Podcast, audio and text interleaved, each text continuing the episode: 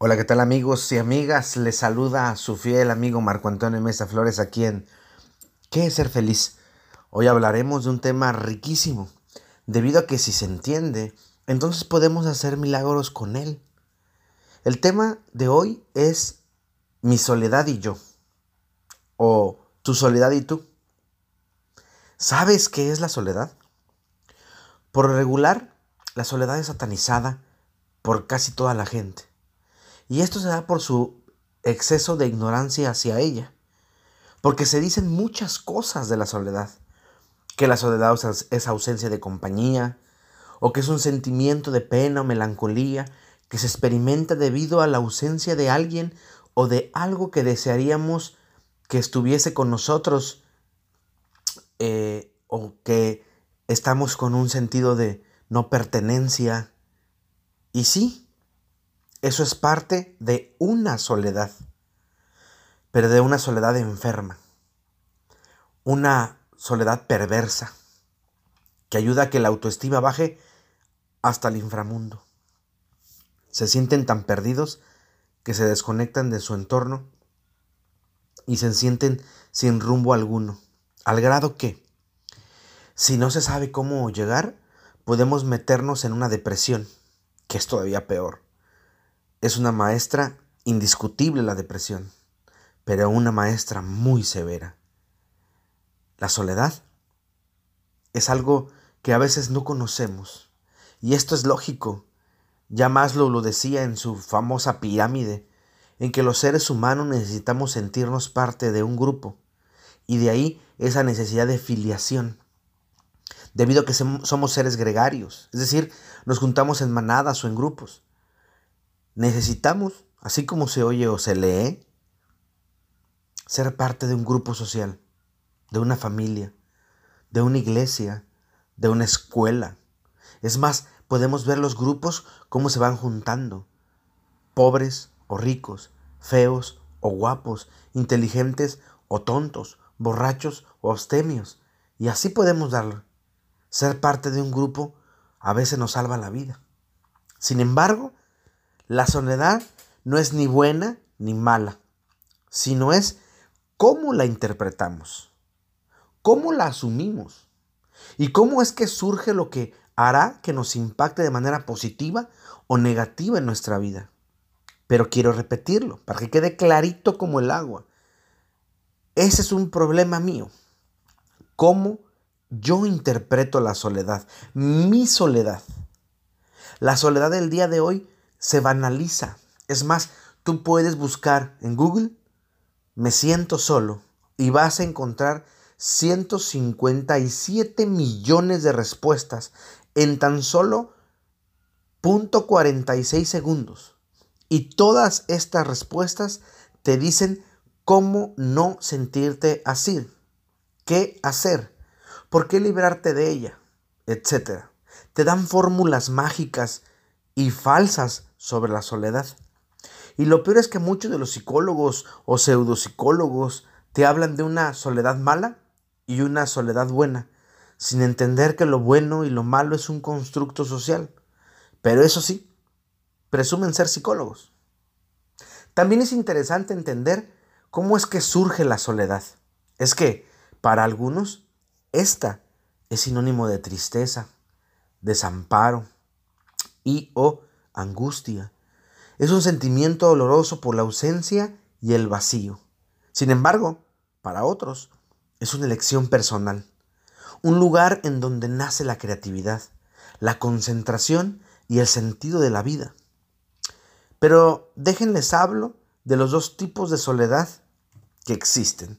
Primero hablaré de la soledad involuntaria o la soledad impuesta. Y hablaré de ella porque es la gachita de la familia, por así decirlo. Y porque es en ella la que trae una vertiente muy complicada. Además quiero dejar lo mejor para el final, el postre, siempre lo más padre.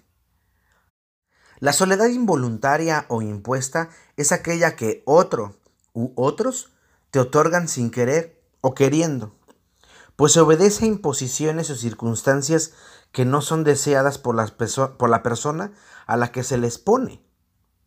Este tipo de soledad es abrumante, desquiciante en todos sus sentidos, pues uno no sabe por qué estoy solo.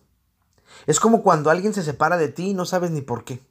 Cuando tienes una novia o una pareja o un novio y de repente terminan contigo y no sabes ni por qué. O cuando un hijo es abandonado o no deseado y regalado o vendido por sus padres y éste toma la idea de no soy querido. Pues no sabe por qué sucedió esto.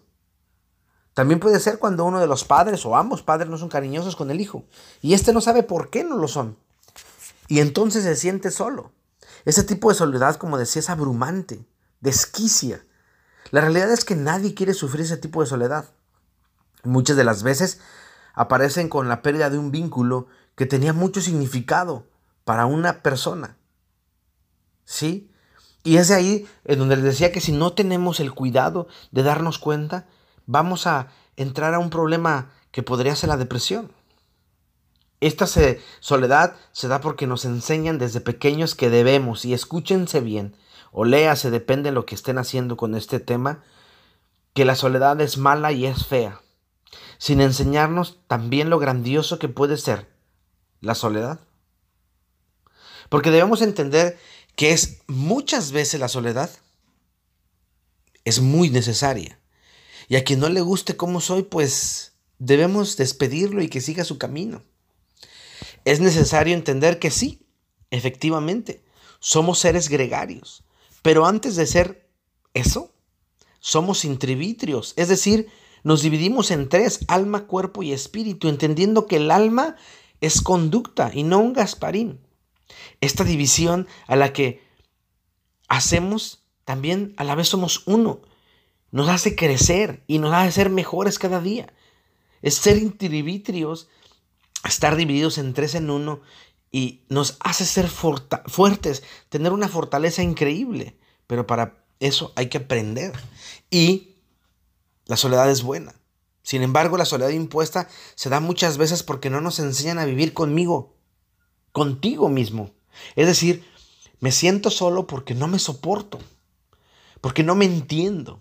Y muchas veces no me quiero. Estar conmigo es una pesadilla. Por eso necesito a alguien que me pueda soportar, por lo menos un poco. De ahí que la soledad impuesta nos, impacte tanto, porque no sabemos estar con nosotros mismos. Es más, no queremos. No sabemos y no podemos estar con nosotros mismos. Aunque estemos todo el día con nosotros, nos pesa, nos duele y nos fastidia, no nos soportamos, aunque sea absurdo. No queremos tolerarnos porque nos da flojera hacerlo. Y eso, vuelvo a repetir, es un absurdo, porque con nosotros nos bañamos, comemos, dormimos, defecamos y hasta hacemos el amor. Pero no, no podemos soportarnos. En conferencias o talleres a veces le pregunto a la gente, ¿te gustaría vivir con alguien como tú? Y las respuestas varían, desde un sí, claro, hasta un no sé, pero sobre todo se encierran en un no, Jamás, nunca, ni que estuviera loco, si no me aguanto, Marco, etc. Es algo así como un 95% de la gente que me dice eso. Sin embargo, y hasta parece absurdo, otra vez, que no te des cuenta que vives contigo todo el día. La gente dice, yo sí me aguanto, pero se la pasan quejándose de ellos, de sus circunstancias, de lo que viven día a día. Se quejan de ellos mismos les pesa ser ellos mismos, pensar como piensan, vivir como viven. Pero oye, yo me amo. Tremenda forma de engañarse. Ellos viven todavía una peor soledad. Una soledad más gacha que la impuesta.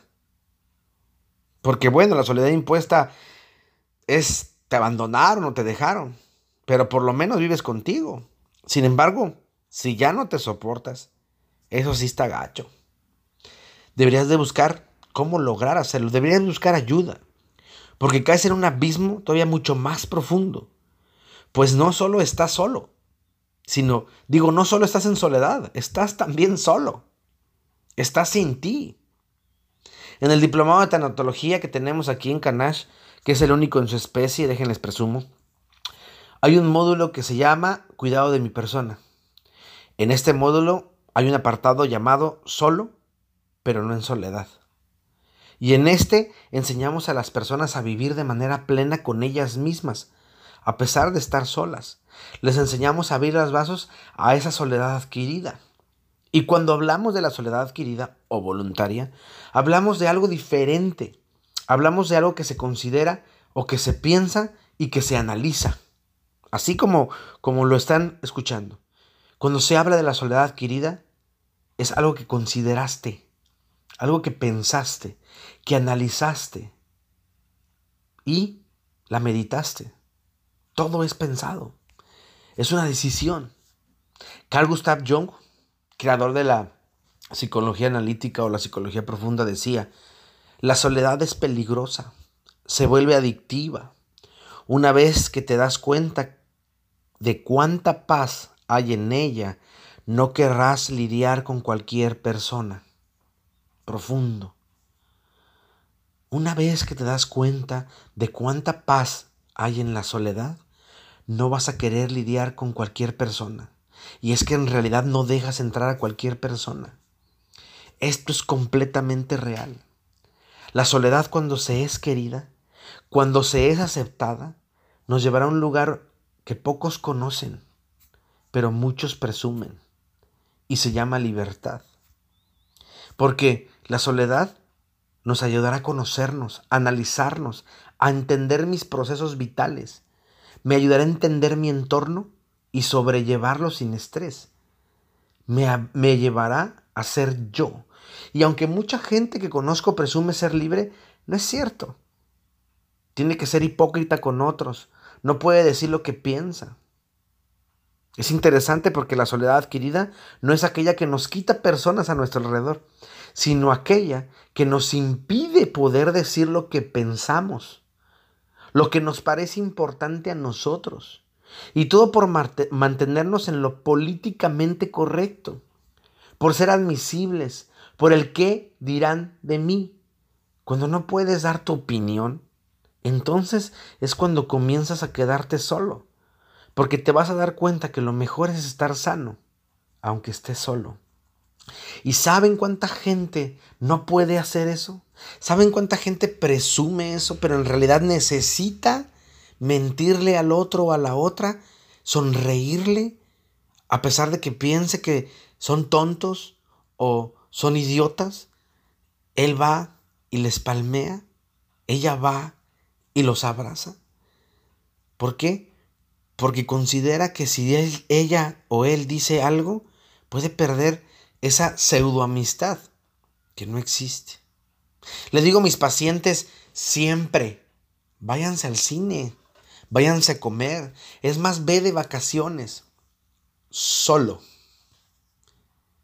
Sí, Marco, pero es que sería muy raro entrar al cine yo solito a ver una película con mis papas y mi refresco. Y te estás disfrutando a ti. Tómate un café contigo de repente me dicen, Marco, te vimos hablando solo, es que necesito la opinión de un experto, les digo. Y les da risa. Pero es cierto, a veces necesito estar conmigo nada más. Aprender, aprender mucho de mí, de lo que hago. Y tú también. Aprende de ti, de lo que haces, de lo que te gusta. Va a ser fantástico. Reconquístate, conócete. Muchas de las veces somos tan infieles a nosotros mismos y eso es espantoso. Nosotros debemos, como se escucha, debemos ser leales y fieles a nosotros mismos siempre. Aunque se enojen los demás.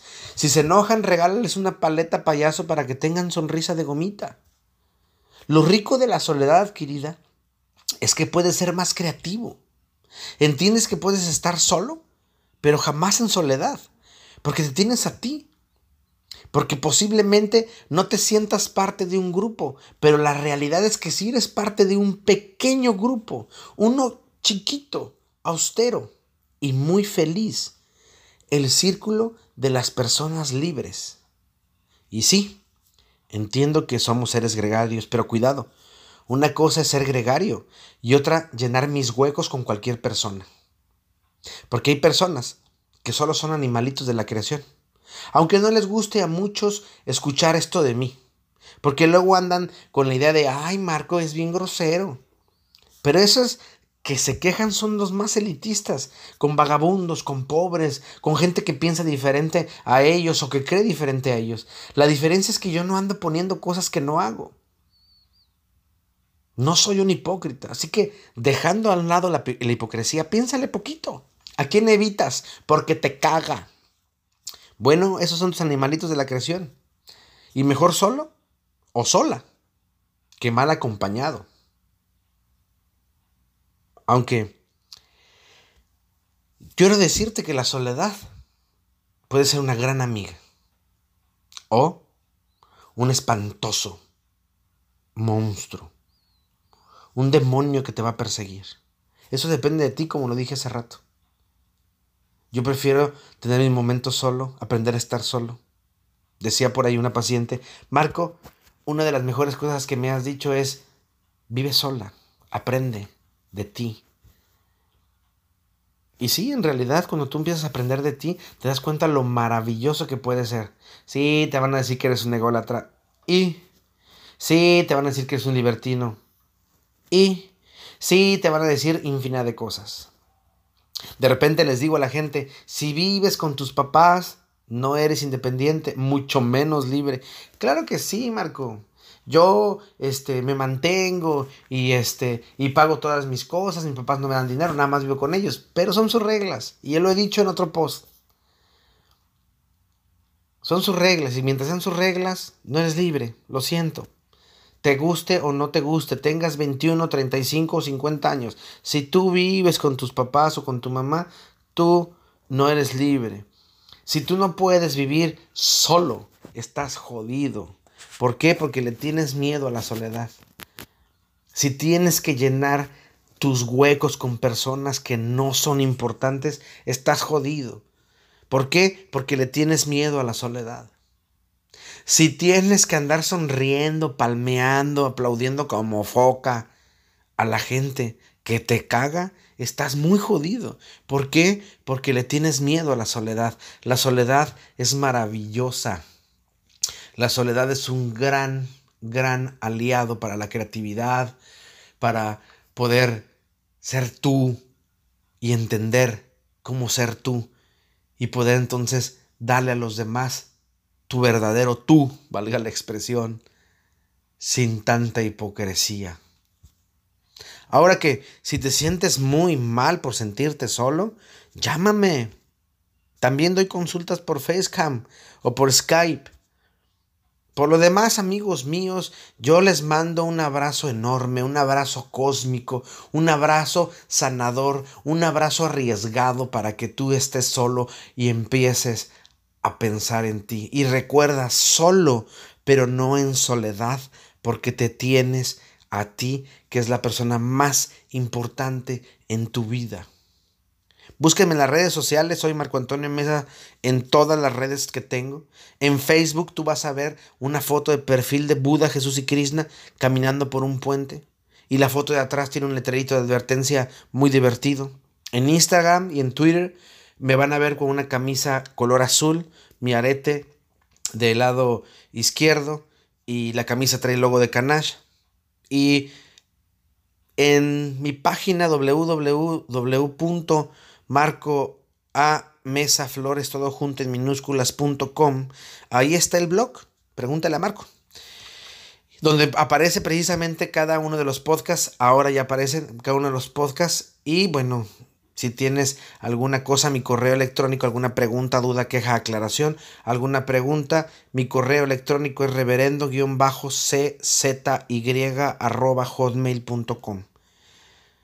Espero, amigos y amadas, amigas, que podamos vivir solos, pero no en soledad.